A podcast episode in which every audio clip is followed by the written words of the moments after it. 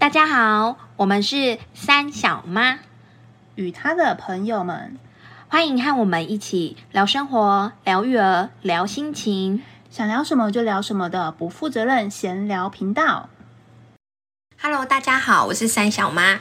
嗨，大家好，我是凯莉班长。我们今天要来聊的主题是承接上一集的。在育儿生活中要怎么爱自己呢？我希望大家可以成为自己最喜欢的样子。没错，因为你奖励你自己，从来都不需要任何的理由，你就是可以。好感动哦。因为你真的是要学会怎么爱自己，你才有更多的空间可以去学习怎么爱别人。就是这是目前我觉得好像很多议题开始重视的部分。对啊，因为其实说到底就是孩子啊、家人啊、伴侣啊、配偶啊，还有朋友。就是这些人都是在我们生活中来来去去，可是其实陪自己最久的人是自己。对，那当我们在投注很多爱给孩子啊、家人，还有我刚刚以上那一些点点点的人，可是最后陪自己最久的人却没有好好的被照顾，我觉得。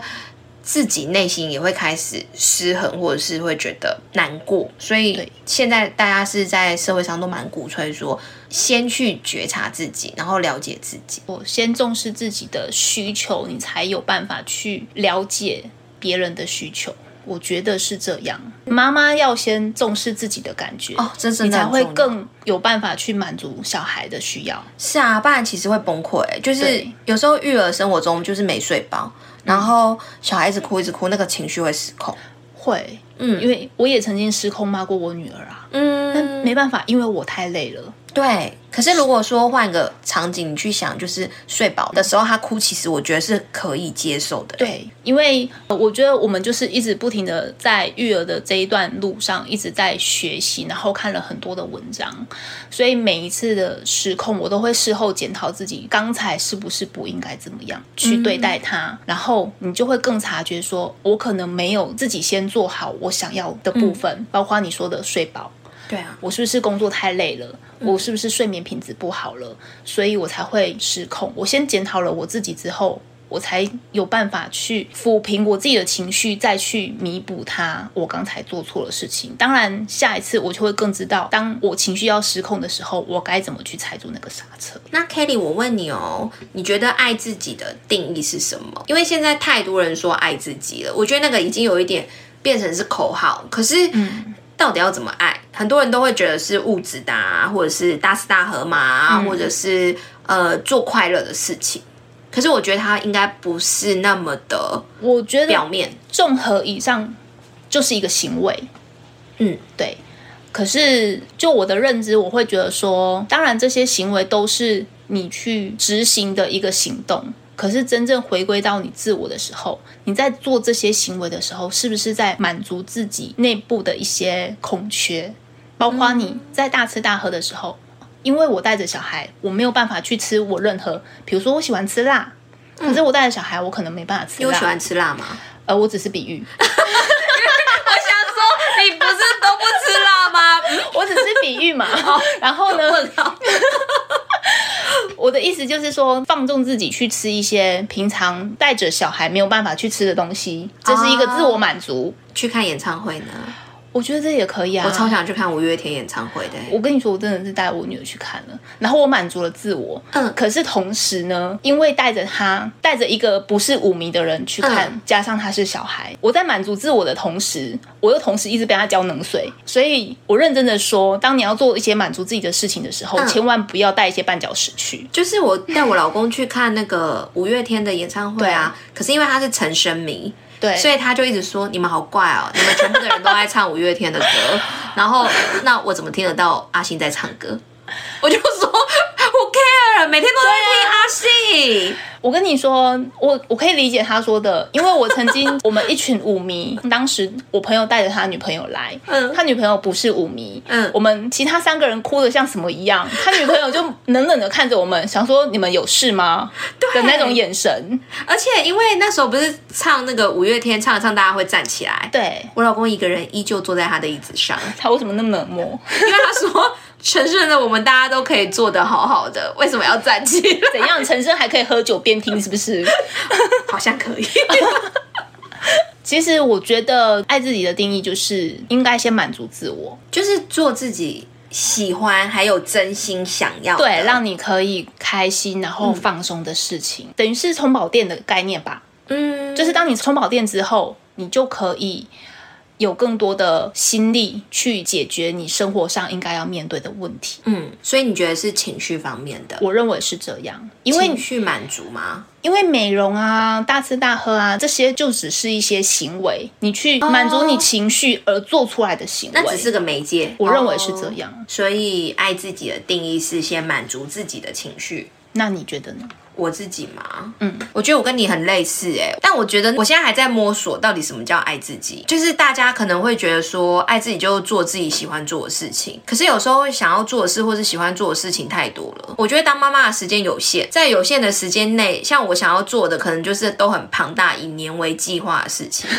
笑什么工程浩大？对啊，可能要花二十年吧，就像《黑暗荣耀》二十八年，小孩都成年了。对，我就会觉得好难去拿。捏那到底什么叫让自己满足？就是花了很多时间去探索之后，后来我就发现说，那真的是一个你要先认识自己，哎，又是一个议题了。就是你要先认识自己，你知道自己真正要的是什么。你才会知道说怎么样可以让自己的情绪满足。然后我觉得那个真的不是呃，像是吃个大餐，或者是出去玩，或者是喝饮料，或是买东西，是什么美容之类，那个都只是一个小事件。可是重点是你的内心到底富不富足？我被讲太多了，不会啊，就是一个精神上层面的议题。嗯，我们透过这个聊，应该就是说，只是想要让大家知道我们。在探索爱自己的过程中，嗯的那个心路历程，对，因为像我觉得我还在摸索。其实我觉得每一个人都还在摸索。你看，像我们在当学生的时候，不断的学习课业；出了社会之后，不断的学习工作上应该要做的事情。嗯，当了为人父母，踏入婚姻之后，你在学习怎么去经营一个家庭，怎么去教一个小孩。其实一路上都是还在学习。包括我们现在谈的爱自己，其实我觉得没有一个标准答案。因为每个人的想法是不一样的，而且每个阶段不一样，每个阶段是不同的。因为求学时间买个贴纸就开心了，可是像我跟我朋友去买高丽菜，然后就很开心。哇哦！我买了五颗哦，五颗一百块，好便宜哦，是不是？就很开心。我们谈的就是不一样了。我们以前谈的是追星，我们好不容易可以去听演唱会了，买到门票了，就觉得好开心。可是现在你会为了五颗高丽菜一百块，觉得很开心。而且晚餐可以吃自己煮的高丽菜，觉得好幸福哦。对，对我有照顾到我的身体。没错，这个就是每个阶段是不一样的方式，不一样的想法去满足自我。嗯，可是就是希望说，我们讨论这个，提醒大家，就是可以去思考一下，说爱自己的定义是什么。每个人的定义，我觉得都不一样。那不是像一个百科全书会告诉你说，就是这个定义就是这样，然后每个人都一定要一样。因为我也有迷失过，就是可能 A 朋友说他觉得，呃，去运动是爱自己嘛，嗯，然后我就去运动，就把自己累要死。然后也无法坚持，对，然后就满满的挫折哎，然后就会觉得，那我花这些时间去运动，我还不如花时间好好照顾小孩。不然 B 同学又说什么，可能他就充实自己学习这样子，可是我也是把自己搞得累了半死，就是各种哎。对，其实因为就是还在摸索，才会一直找不一样的方式去探索自己应该是什么样子的。嗯，对啊。那我问第二个问题哦。好，嗯，为什么爱自己那么重要？我觉得，当你都没有办法重视你自己的时候，那你怎么会重视你身边的人呢？我有听过一句话，他是说，当你没有爱的时候，你也没办法付出爱。所以你自己没有爱的经验，你没有学到那个方式，那你对别人虽然生活中可以照常的去过生活，可是你不知道怎么样让自己舒服，也让别人舒服的方式。我觉得有一点像是这样，但是因为毕竟不一样的。家庭生活会有不一样的经历嘛？像我就是一个在我们家从来不会说爱的人，就是因为我觉得我缺乏爱，嗯，所以我很爱我的小孩，我会每天对他说我爱你，让他知道说妈妈是很爱他的，希望他是在一个充满爱的环境长大的小孩，让他知道说照顾自己很重要。